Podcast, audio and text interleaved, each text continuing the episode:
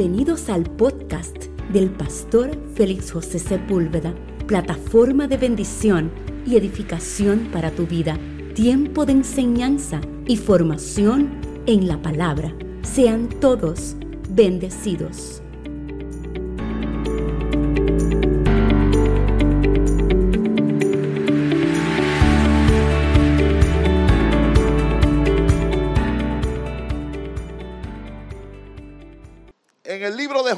Vamos a ir al capítulo 2 y vamos a leer algunos versos ahí.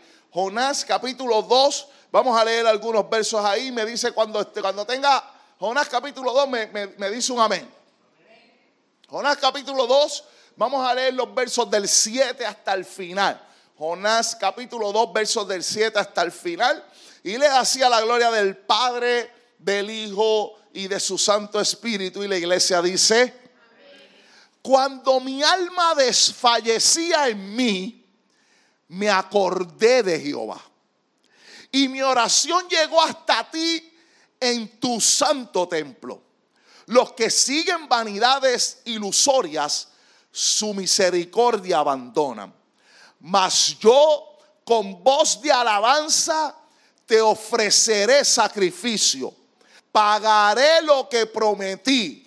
La salvación es de Jehová.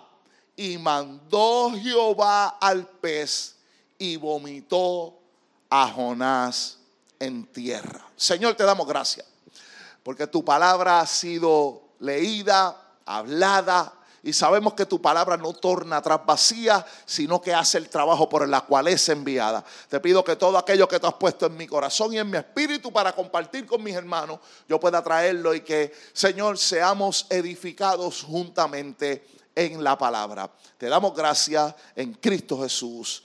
Amén y amén.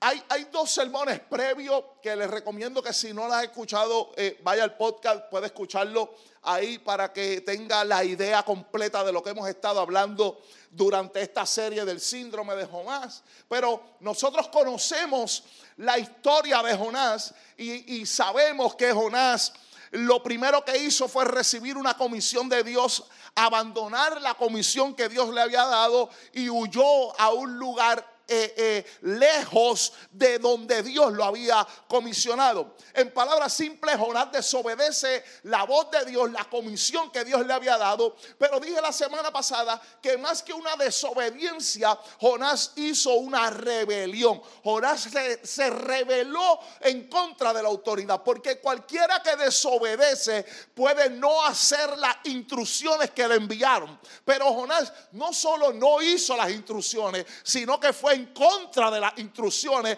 al lado opuesto de donde Dios le estaba llamando. Entienda esto, amado, porque la desobediencia y la rebelión tienen un alto precio para pagar. De alguna manera u otra, todos los que desobedecen tienen que pagar consecuencias.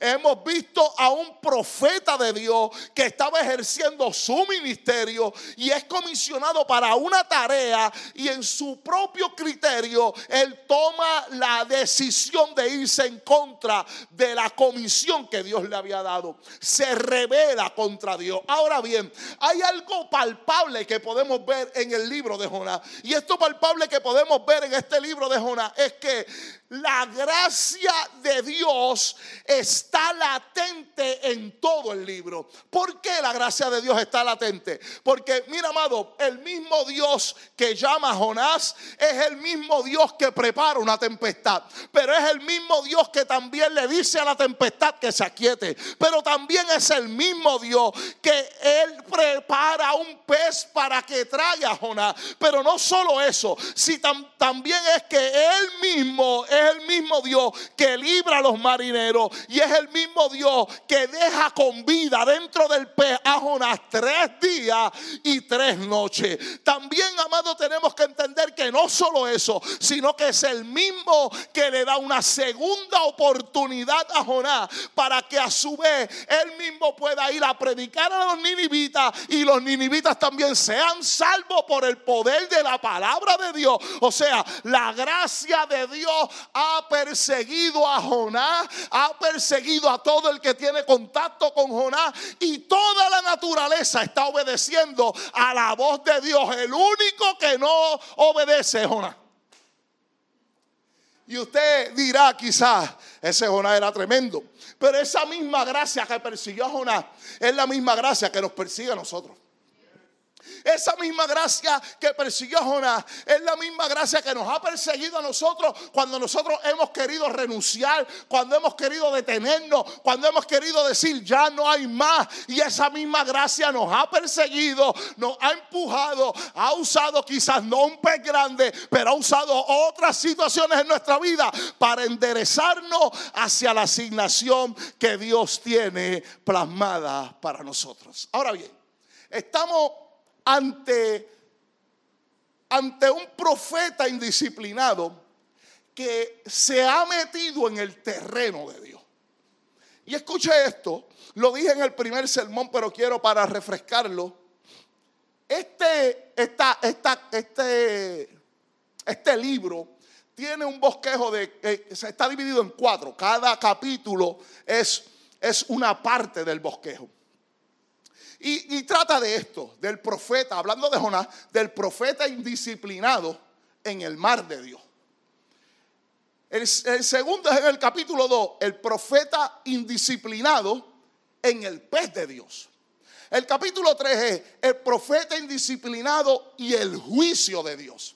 Y el capítulo 4 es el profeta indisciplinado y la compasión de Dios. Ahora bien, quiero dar algunos detalles para, entrar a lo, que, a lo que queremos hablar esta, en esta noche.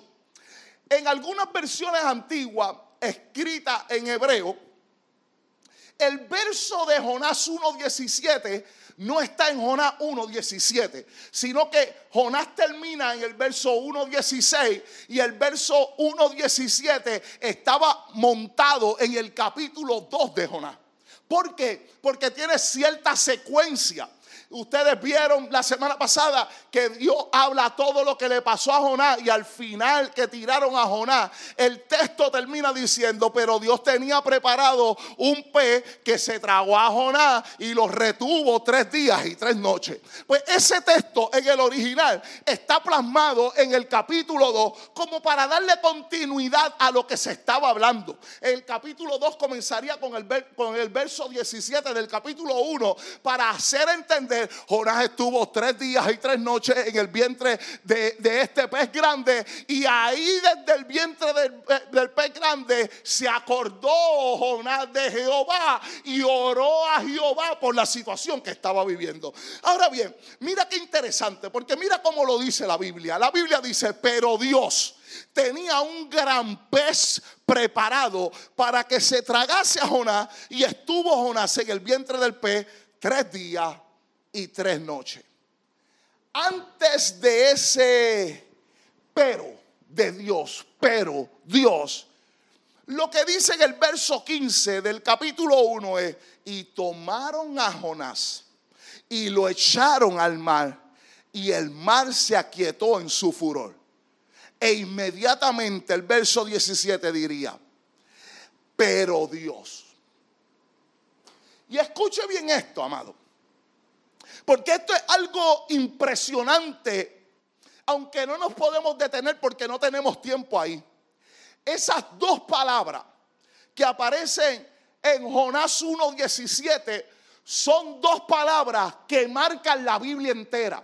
Cada vez que Dios iba a tener un contacto con una persona para librarlo de alguna situación, siempre en la Biblia se usa, pero Dios. En palabras simples, lo que estaba queriendo hacer era, eh, eh, los escritores estaban queriendo hacer, todo tiene una trayectoria, todo tiene una historia, todo tiene una funcionabilidad si Dios no está. Pero Dios cuando se mete en el asunto cambia todo el entorno, cambia todo el panorama, cambia toda la situación, le da un toque distinto, le da un toque diferente. Es más, eh, eh, eh, el Martin Lloyd Jones, él predicó dos sermones solamente de esas dos palabras, pero Dios.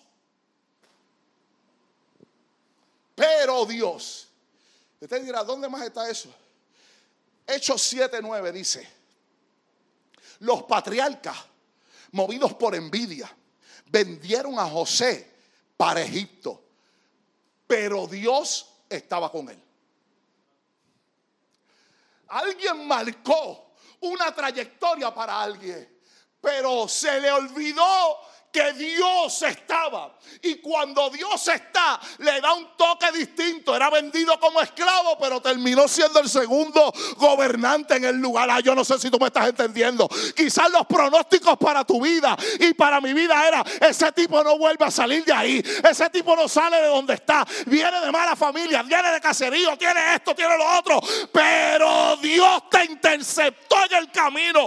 Alma mía, alaba la gloria de Dios. Cuando Dios te intercepta todo cambia. Las posibilidades podían ser mínimas, pero Dios está de tu lado. Para nosotros que estábamos perdidos en delitos y pecados, Efesios 2, 4 y 5 dice, pero Dios que es rico en misericordia, por su gran amor con que nos amó, aún estando nosotros muertos en pecado, nos dio vida juntamente con Cristo, por gracia soy salvo. Está diciendo, usted y yo, el panorama era el infierno. Usted y yo era perdición. Usted y yo no teníamos posibilidad. Pero Dios, que rico en misericordia, se metió en el camino, nos sustituyó, nos dio su bendita gracia. Y hoy somos lo que somos porque Dios se metió. Ese es un término pentecostal que nosotros usamos. Se metió Dios. Dios siempre está metido, pero se metió Dios. Es una manera de nosotros decir, eh, eh, eh, está ahí, hizo algo, se metió de repente, aunque él siempre ha estado. Pero es el término para entenderlo. Pero miren lo que dice Hebreos 10:12. Pero Cristo, habiendo sido ofrecido una vez y para siempre un solo sacrificio por los pecados, se ha sentado a la diestra de Dios. No necesitamos más ofrenda porque Cristo se metió en el medio, se presentó una sola vez y por esa sola ofrenda nosotros hemos sido salvos y Él se ha sentado a la diestra de Dios. Amado, déjeme explicarle algo, porque nosotros muchas veces también usamos el pero, pero no para darle el toque bueno a la conversación. Por ejemplo, usted ha escuchado estos refranes, Él es bueno pero no sirve. Tiene talento, pero no ha madurado. Es cristiano, pero no se comporta como tal. Ahora bien, el pero de Dios no es para menospreciarte. El pero de Dios es cuando ya todos han puesto un pero en tu vida. Dios concluye con el de él. Lanzaron a Jonás, pero Dios preparó un pez para que se lo tragase. Ay.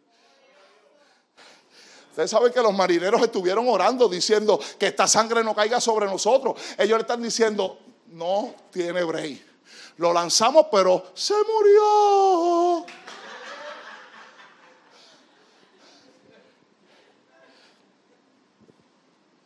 El gelo me está diciendo que si estoy bien, que si me caí. No, estoy fuera de forma. Eh.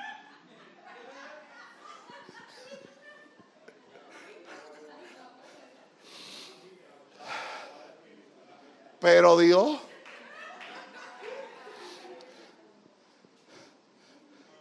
Ahora bien, la soberanía de Dios es tal que Él pudo haber preparado un pez exclusivo para que se tragase a Jonás. ¿Escuchó bien? O sea, Hay gente, la ciencia no ha determinado si hay algún tipo de pez tan grande como que pueda tragarse a un ser humano sin romperle los huesos y sin matarlo. Pero Dios preparó un pez. ¿Qué significa eso, amado? Lo que significa es que no sabemos si fue que el pez que Dios preparó para Jonás se extinguió y ya no lo tenemos. No sabemos si el pez que Dios preparó para Jonás fue exclusivamente para ese momento. Déjame prepararte ahora para que te tragues a Jonás. No sabemos porque todo, todo responde a la voz de Dios. No sabemos si Dios hizo que se creara y lo tenía por allí y le dijo a la hora tal, el día tal, en el momento tal vas a bajar por debajo de la embarcación para que te tragues a un muchacho que van a lanzar. Porque el pez está obedeciendo a la voz de Dios. No sabemos cómo pasó, no sabemos qué tipo de pez es. Lo que sí sabemos de la soberanía de Dios es que Él dice algo y todo responde a lo que Él habla. La Biblia dice, un abismo llama a otro a la voz de su cascada. Él lo que está diciendo es, no, mira amado, usted sabe por qué nosotros 100 por 35 no hemos sido arropados por el agua porque el mar obedece a la voz de Dios y le dice, tú no te mueves de ahí y las olas llegan hasta ese punto. Es por eso que todo responde a la soberanía y a la voz de Dios para cada uno de nosotros. Escuche bien. Pero hay personas asépticas que no creen que este libro de Jonás y este pez se pudo haber tragado a Jonás. Y ellos continuamente están cuestionando el hecho de si es cierto o no es cierto. Eso lo tocamos en el primer, en el primer capítulo.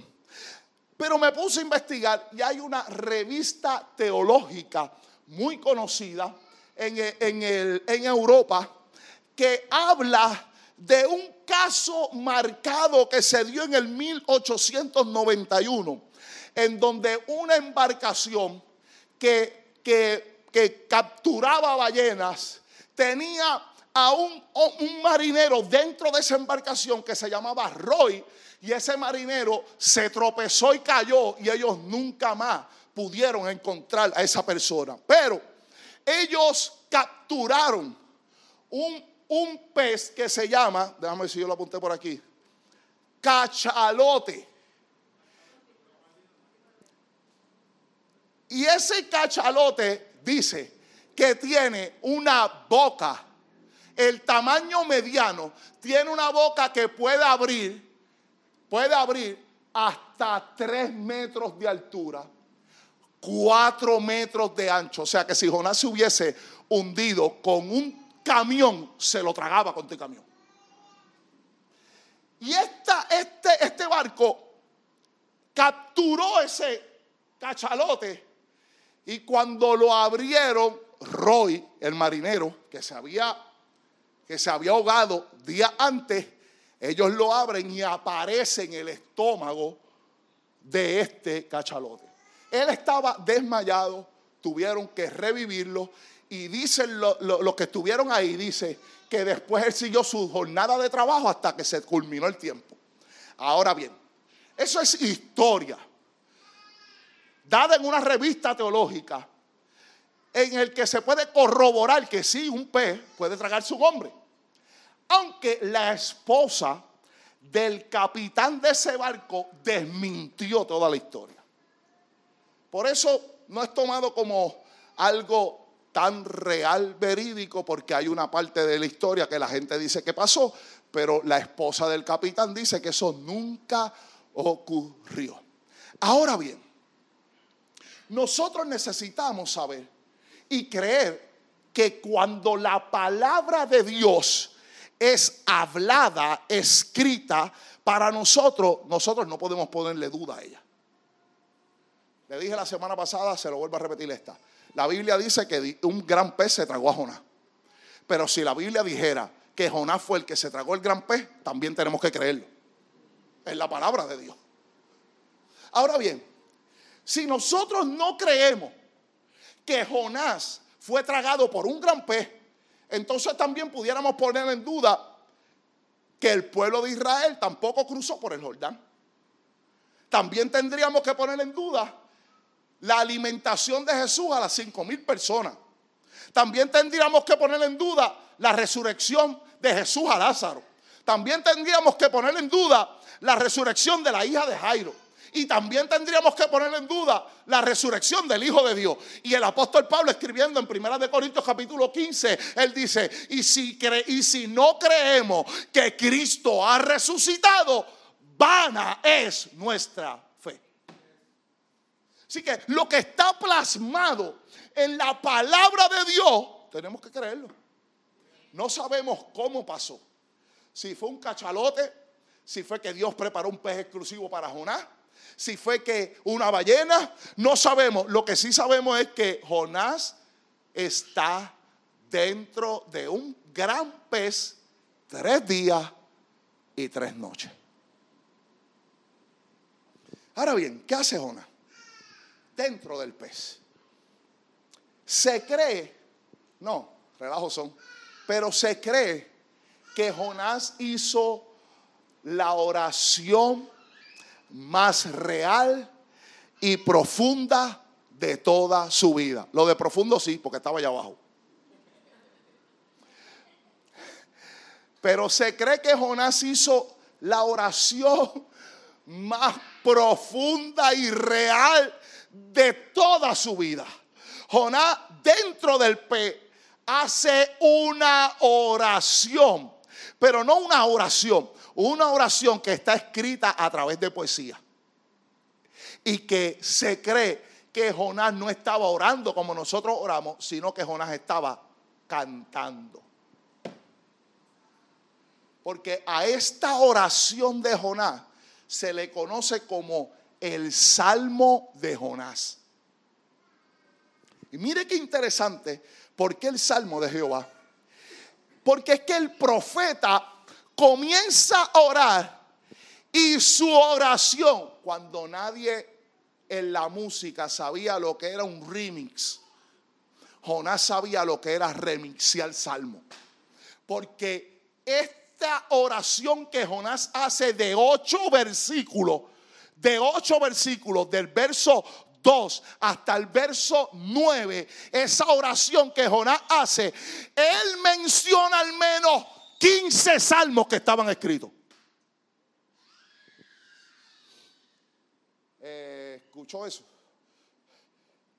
Jonás está orando, pero en la oración está cantando. Pero lo que está cantando es palabra. Y la palabra que está utilizando no es una palabra que está leyendo porque no tenía una Biblia dentro del pez. No podía leerlo porque no había una vela para prenderla y ver lo que estaba ahí. ¿Qué estaba orando Jonás? Jonás estaba orando la Biblia que tenía dentro. Así que Jonás utiliza aproximadamente 15 salmos para hacer su oración. No se lo voy a leer todo porque no salimos de aquí, pero le voy a dar la cita para aquellos curiosos.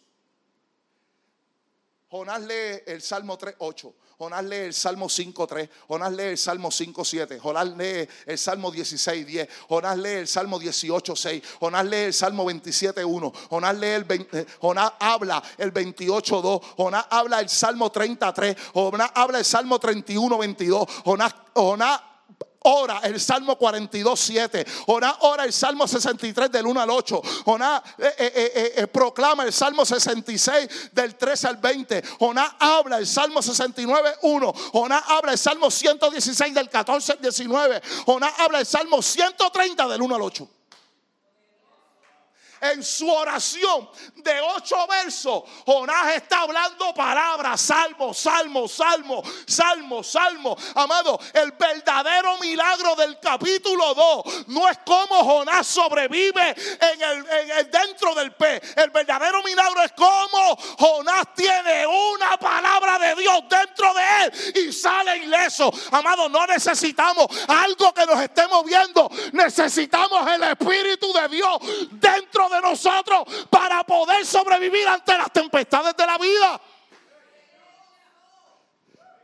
La gente está esperando, wow, qué milagro. Eh, eh, el pez vomitó a Jonás. Y el verdadero milagro es lo que está creciendo dentro de Jonás en medio de esa tempestad.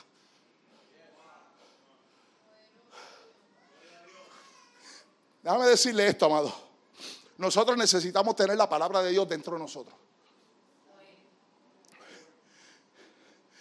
Porque la palabra de Dios, anota esto porque esto te va a bendecir. Necesitamos tener la palabra de Dios dentro de nosotros, porque la palabra de Dios es la que neutraliza las situaciones difíciles por las cuales nosotros atravesamos. Es su palabra. Te dirá, ¿cómo es eso? Sí. En el momento en que la gente te abandona, la palabra dice, aunque mi padre y mi madre me dejaran, con todo Jehová me recogerá. Cuando todo te está saliendo mal en la vida, la palabra dice, y sabemos que a los que aman a Dios, todas las cosas le cooperan para bien. Cuando estás enfrentando tus peores problemas, la Biblia dice, muchas son las aflicciones del justo, pero de todas ellas te librará Jehová. Cuando tú estás enfermo, la palabra de Dios dice que Él es nuestro sanador. Cuando estás sin dinero, pasando la peor crisis económica de tu vida, la Biblia te establece y dice, yo soy tu proveedor, Jehová proveerá. O sea, necesitamos la palabra de Dios dentro de nosotros para cuando enfrentemos naturales, lo sobrenatural de Dios que está dentro de nosotros neutralice lo que estamos viviendo, amado.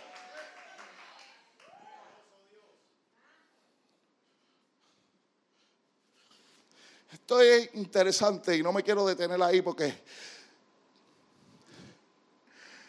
mira, amado, es tan interesante que no solo Jonás entiende que Dios habla. En su teología, Jonás tenía un concepto real de Dios. ¿Cuál era el concepto real de Dios? Jonás 4.2 dice, que Jonás no quería ir a Nínive simplemente porque él sabía que Dios era un Dios perdonador, que Dios era un Dios bueno, que Dios los iba a perdonar y que Dios era un Dios amoroso. Yo no quiero ir para allá, mano, de verdad que no quiero ir para allá. O sea, Jonás tenía una teología correcta de Dios. No solo sabía que Dios era así de bueno, sino que él también sabía que Dios habla, porque él escuchó la voz de Dios cuando le dijo, Jonás, levántate y ve a Nínive. Él se levantó, pero se fue para Tarsi. Pero él sabía que Jehová hablaba. Ahora, no solo él conoce a Dios, no solo él sabe que Dios habla, también Jonás, dentro de la situación que tiene, él sabe que Dios oye. Escúchame bien, amado, porque a veces las adversidades de nosotros nos hacen pensar que por todos los errores que nosotros hemos cometido ya Dios no nos oye. Escuche bien, porque pueden haber silencios de Dios. Pero no sé si usted sabía eso. Pero en el silencio de Dios es un lenguaje que Él está utilizando para hablarnos. Incluso cuando Dios no está hablando, algo está diciendo. Te lo voy a probar y te lo voy a probar y te vas a reír. Tu esposa en algún momento dado te tiene que haber dicho, puedes botar la basura, nene. Y nosotros, voy ahora. Y a los 10 minutos, nene, eh, la, basura, ¿puedes botar la basura? Voy ahora, estoy, haciendo, yo ya mismo, en 5 minutos voy. Ahí. Ah, a la media hora está la basura allí todavía. Y, eh, vas a votar la basura. Dame un break. Yo la voto ahora, tranquila, yo la, yo la voy a votar, no la tienes que votar, yo la, yo la voy a votar y te quedas plasmado donde tú estás. Ah, no, no hay problema con eso. La cuarta vez ella no dice nada, solo te mira.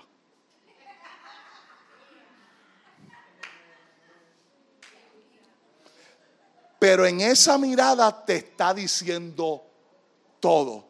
Y es ahí donde ya tres veces te ha dicho que bote la basura, pero es ahí cuando no dice nada que tú te levantas y hace algo. Dios, cuando, no, no quiero ver que esté dándole codazo a nadie. Dios, Dios cuando no está hablando algo como quiera, algo está diciendo. Porque los silencios de Dios, Él también habla. Ahora, Jonás sabía que Dios escuchaba. Mira, si Jonás sabía que él comienza en el verso 2 diciendo, en mi angustia invoqué a Jehová y él me oyó. Él no sabía si Dios lo iba a sacar del pez, pero él está diciendo, yo estoy invocándote y tú me estás escuchando. No importa cuán profundo yo esté, no importa cuán abajo esté, no importa lo que me esté rodeando, no importa lo que esté viviendo, no importa si el agua me está llegando a la nariz, yo sé que tú estás escuchando. Escucha, amado, esto. Nuestro Dios oye. Yo, pensé que había algunos más que iban a decir amén. Voy a repetirlo porque quizás no. Yo quiero que usted sepa que nuestro Dios oye. No so, imagínese, Dios oye al pecador. Dios oye al pecador. Si Dios oye al pecador, ¿usted cree que Dios no nos va a escuchar a nosotros aun cuando hayamos cometido falta? Él nos está escuchando. Dios nos está escuchando aun cuando nosotros hemos desobedecido y hemos fallado. Él está escuchándolo. Me encanta de la manera en que Jonás lo dice. Porque aunque le dije a usted que no tenemos tiempo para ir texto por texto, necesito leerle esto para que usted sepa. Porque me encanta cómo Jonás lo dice. Mira cómo Jonás dice. Me echaste a lo profundo. Él está hablando a Dios. Él está hablando a Dios.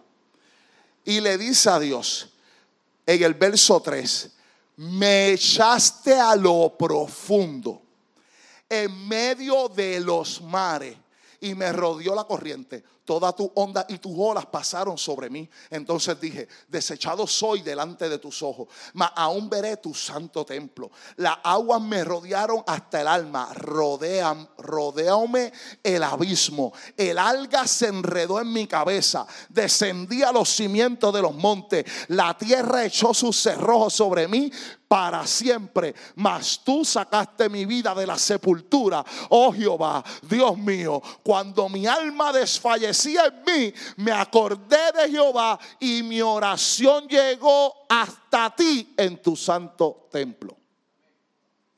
Ahora, como no tengo el tiempo para hablar de todo eso, hay algo que me interesó con relación a esto, y es que Jonás no dice, orando a Dios, no dice, los marineros me echaron al agua.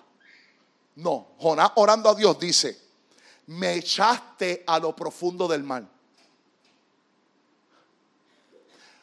Jonás no le está echando la culpa a los marineros. Tampoco le está echando la culpa a Dios. Pero le está diciendo a Dios, mira, yo desobedecí, yo me fui a la huida. Todo esto que está pasando tiene que ver contigo. No es que los marineros, no es que los trapos de marineros eso me tiraron. No, no, no. Me echaste tú. Es una manera de decir, las cosas buenas que a mí me han pasado ha sido tú. Pero las cosas que malas me han pasado también son parte de ti y provienen de ti porque todo obedece a tu voz. Amado, este es el lenguaje que no solo se usa en el Antiguo Testamento. En el Nuevo Testamento este lenguaje de Jonás se usa. O sea, Pablo escribiendo una carta, él dice, yo, Pablo, prisionero de Jesucristo, quien lo había metido preso era Nerón. Pero Pablo está diciendo, yo soy prisionero de Nerón prisionero de Jesucristo, en palabras simples. Esto malo que me está pasando es porque tú lo estás permitiendo. Jesús en la cruz le echó la culpa a los que lo crucificaron. En la cuarta expresión, Jesús en la cruz dice, Dios mío, Dios mío, ¿por qué me has desamparado? ¿Qué le está diciendo? Esto es misión tuya, esto es cosa tuya, esto no es de ellos. Ellos son un vehículo, pero tú eres el que tiene todo el control de todas las cosas. Amado, lo que te está pasando a ti y lo que me pasa a mí, Dios tiene el control. Dios está en el asunto. Lo bueno que te pasa, lo malo que te pasa, lo bueno que te llega, lo malo que nos llega. Dios está al tanto de todo. A estas cosas no nos gusta decirle amén. Las cosas buenas que nos pasan es Dios. Las cosas malas que nos pasan también es Dios. De una forma u otra, Dios está haciendo algo poderoso en nosotros. Ahora bien, este Jonás que está orando en el capítulo 2 no es el mismo Jonás del capítulo 1. Jonás del capítulo 1 fue el que desobedeció. Jonás del capítulo 2 está aferrado a la palabra, pidiéndole a Dios misericordia que lo libre de donde está.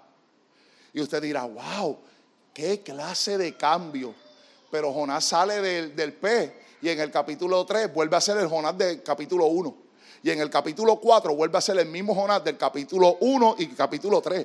En palabras simples, lo único que hizo cambiar a Jonás es estar dentro del pez, debajo del agua, en las profundidades. Ay, amado, y esto me llevó a pensar algo, que hay veces que cuando nosotros únicos cambiamos es cuando estamos en nuestras peores temporadas.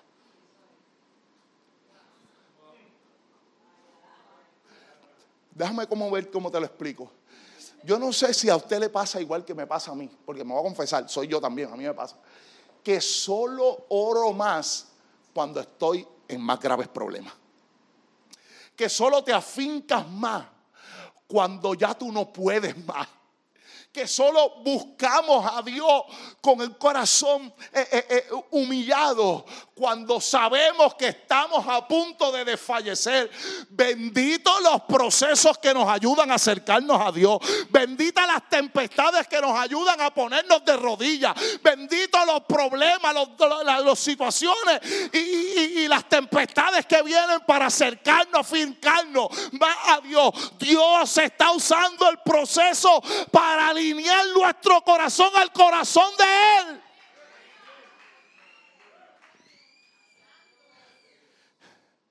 Mira, amado, mire, algunas tempestades de nuestra vida, Dios nos saca de ellas.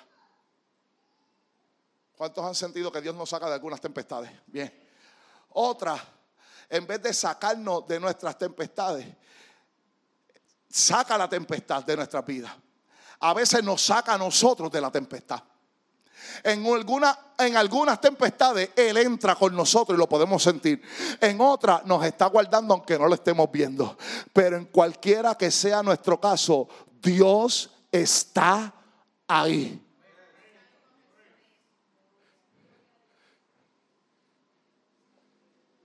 Si Dios te elimina la tempestad, dale gloria a Dios.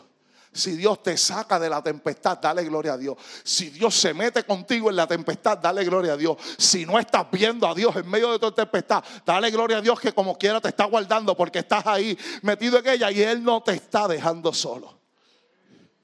Llega el punto en que Jonás se arrepiente. Se arrepiente y hace lo mismo que hicieron los marineros paganos me encanta porque Tim Keller tiene un libro de Jonás que dice Jonás el pródigo. Jonás el pródigo. Y él compara a Jonás con la historia del hijo pródigo. Y dice el libro, él, él tiene los dos personajes del hijo. Jonás tiene los dos personajes del hijo. ¿Por qué? El hijo menor pidió la herencia y se fue lejos. Jonás recibió el llamado de Dios y se fue lejos. El hijo pródigo lo perdió todo y se acordó de su padre. Jonás está en el vientre del pez, habiéndolo perdido todo sin, sin, sin pensamiento de supervivencia y desde allí se acordó de su padre. Él regresa donde su padre a pedirle perdón. El hijo pródigo regresa donde su padre a pedirle perdón. Su padre lo perdona y le hace un banquete. Jonás está ahí pidiéndole perdón. Dios le dice al pez, vomítalo y lo vomita ileso. Ahora bien, después que regresa, ¿qué sucede con el hijo mayor? El hijo mayor dice, ah, pero yo tenía todas las cosas y me he quedado aquí contigo y tú nunca me has hecho una fiesta a mí. Eso mismo le pasó a Jonás. Ah, y tú como quieras me comisionas y me ayudas a mí para ir a predicarle a esta gente, pero tú las estás perdonando. Jonás era el hijo pródigo en todas sus facetas.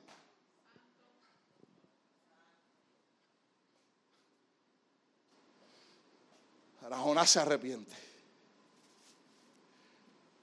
Y hace el patrón de lo que hicieron los marineros paganos. Marineros paganos. Recuerda que al final de, de la semana pasada dije que los marineros que Dios suelta, permite que suelten a Jonás en el mar, se aquieta la tempestad y los marineros que están allá dentro de la embarcación reciben un avivamiento. Y el avivamiento de ellos es que ellos dicen que temieron a Jehová. Y esto es que tomaron a Dios en serio.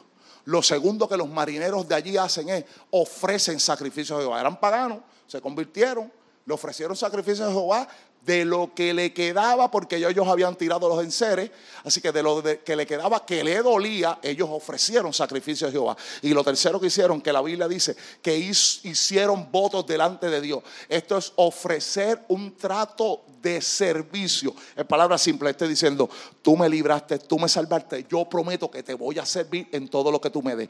Ahora, Jonás él desde adentro está haciendo esto con Dios. Le dice, ¿sabes qué? Te voy a tomar en serio. Él dice, los que hacen, los que siguen vanidades ilusorias, su misericordia abandonan. Jonás toma a Dios en serio. Jonás se da cuenta que resistir a Dios, huir delante de Él, es como ser un idólatra. Así que le está diciendo, yo no puedo poner otra imagen delante de ti. Yo necesito tomarte a ti en serio por la palabra que tú me has dado. Lo segundo que hace es que dice, mas yo con voz de alabanza te ofreceré sacrificio. Le está diciendo, yo voy a ofrecerte sacrificio. Él decidió, Jonás está decidiendo dar lo que le duele y hasta lo que no tiene por servir a Dios. Y lo tercero que hace es un pacto con Dios. Pacto de servicio. Él dice, pagaré lo que prometí. ¿Qué le está diciendo? Yo prometí ser un profeta. Así que si me sacas de aquí, yo voy a hacer lo que tú me estás diciendo. Hace voto con Dios. Ahora bien, Dios, que es rico en misericordia y su gracia es excelente en la vida de nosotros, le da una segunda oportunidad de vida. Pero también le da una segunda oportunidad de ministerio. Mira, amado, a ver cómo le digo. Ustedes saben la historia del rey Saúl. Ustedes saben la historia del rey Saúl. Saúl es desechado por Dios, ¿recuerdan? Dios desecha a Saúl. Ahora bien, Dios, yo quiero que usted sepa esto, yo creo que yo le he dicho varias, varias ocasiones, pero quiero que sepa, porque hay gente que piensa que el desecho de Dios a Saúl es un desecho de salvación. Que Dios le dijo a Saúl, no tienes break, estás frito, estás muerto, papi, y no importa lo que tú hagas, no te voy a salvar. No fue eso lo que Dios hizo. Dios desechó a Saúl del puesto que tenía. Él lo desechó como rey, le está diciendo, tú estás siendo desechado como rey. En palabras simples, nunca más vas a volver a ser rey, te desecho, estás desechado. No como persona, sino como posición. Esto es importante que lo entendamos. Dios podía matar a Jonás en el pez, pero Dios decide darle una oportunidad de vida. Ahora bien, eso es gracia, eso es gracia manifestada. La gracia manifestada es, tú, tú mereces que yo te mate. Tú no mereces estar ahí, pero yo te voy a dar la oportunidad de vida. Ahora bien, Dios podía darle la oportunidad de vida, pero desecharlo de la función, como hizo con, con Saúl. Él podía decirle, pero ¿sabes qué, hermano?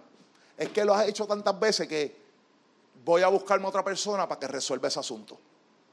Pero sin embargo, la gracia de Dios es tan grande que no lo desecha como persona y tampoco lo desecha en su función.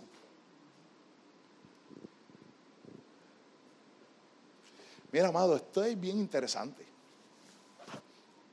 Porque hay gente que algunas faltas de su vida piensan que por esas faltas en su vida están inhabilitados para la función en donde Dios lo llamó.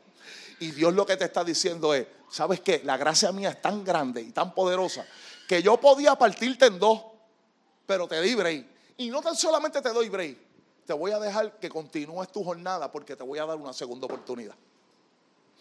Así que Dios le da una segunda oportunidad de vida, le da una segunda oportunidad de ministerio y ahí es donde se manifiesta la soberanía de Dios sobre la naturaleza una vez más. El verso 10 dice, y mandó Jehová al pez y vomitó a Jonás en tierra. Hay una versión que me encanta que dice, y habló Dios al pez. Dios le habló al pez. ¿En qué lenguaje? En el lenguaje de Dios. ¿Cuál es ese? En el que todos entienden.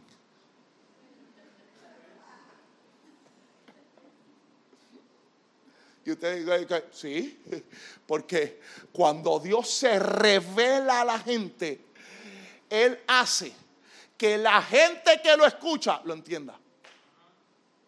Por eso usted tiene que tener cuidado cuando alguien le pone las manos y le da una profecía y usted salió para el banco otra vez y usted no entiende nada de lo que le dijeron. Es posible que un hombre haya hablado y Dios esté diciendo, mm, como que no fui yo, no fui yo, está apretado.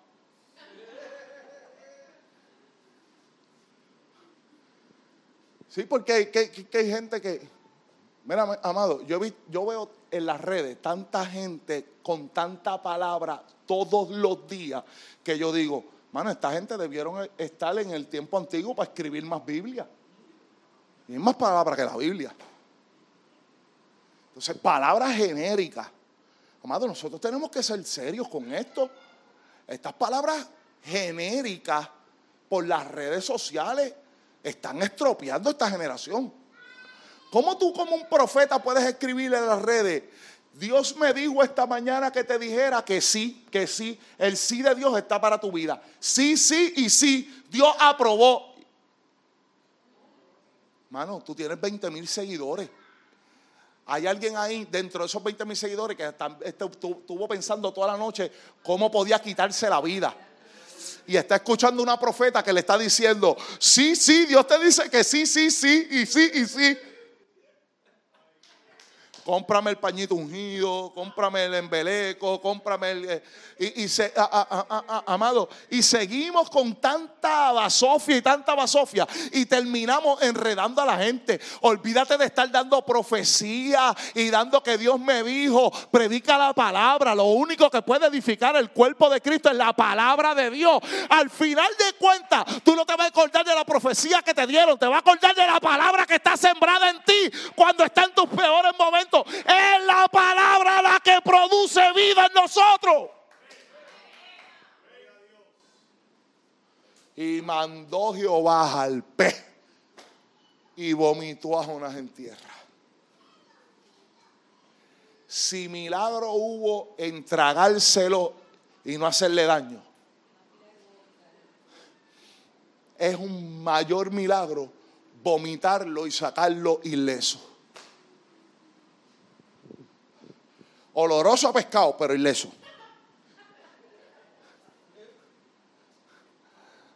Con sushi, pero ileso. Sushi, pero ileso. Ileso. Ready para predicar la misión. Escuche bien porque hay muchos predicadores que se... Mire, Nínive estaba a 600 kilómetros de distancia de la playa, de la costa. La Biblia nunca dice que Dios que el pez vomitó a Jonás en Nínive. Dice que lo vomitó en tierra. Significa que de donde lo vomitó, al menos Jonás tuvo que caminar 600 kilómetros para llegar a Nínive. Y usted dirá, wow, qué duro. Está bien, 1800 millas caminó de Galilea a Jope para irse para Tarsi. Y ahora, la Biblia dice que la ciudad había que recorrerse en tres días. Ahora Jonás tenía un día para recorrerla. Porque la gracia de Dios nos toca, pero también nos empuja para hacer lo que nos toca hacer a nosotros. Hay gente que dice, no, la gracia de Dios lo va a hacer, la gracia de Dios lo va a hacer mezclada con el esfuerzo tuyo. By the way, por eso es el paracleto, porque el paracleto no es que va a ser la obra por ti, el paracleto es yo te voy a ayudar para cuando ya tú no puedes. Es esa la gracia. Si nosotros no necesitáramos esa gracia, el apóstol Pablo no le hubiese escrito a Timoteo que le dijo, esfuérzate en la gracia. No le dijo por la gracia, porque por la gracia usted y yo no podemos esforzarnos porque es gracia. Pero ya que la recibimos, ahora esfuérzate. Es como diciendo la Jona, papi, te salvé la vida, pero camina 600, 600 kilómetros y camínalo, pero dale prisa, porque te queda un día. Ahora bien, cierro. La tempestad se formó porque la tempestad obedeció a Dios. La tempestad se calmó porque la tempestad obedeció a Dios. El pez se tragó a Jonás porque el pez obedeció a Dios. El pez escupió a Jonás porque el pez obedeció a Dios. Toda la naturaleza obedece a Dios, menos Jonás el profeta. ¿Sabes qué, amado? Dios puede usar a otro. Dios puede usar a otro y descalificarnos a nosotros. Pero su gracia manifiesta en la vida de nosotros no quiere bajar, ¿qué pasa? Pero su gracia manifiesta en nosotros hará que nosotros cumplamos la misión. ¿Sabes qué? Dios podía usar a otro profeta, pero se había empeñado en Jonás.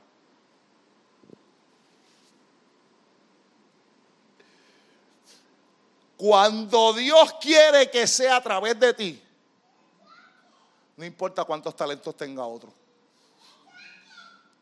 eres tú. Es más, ¿sabes qué? Dios hará que la naturaleza obedezca su voz para captar la atención de nosotros. Esa es la bendita gracia de Dios en Cristo Jesús. Puestos en pie.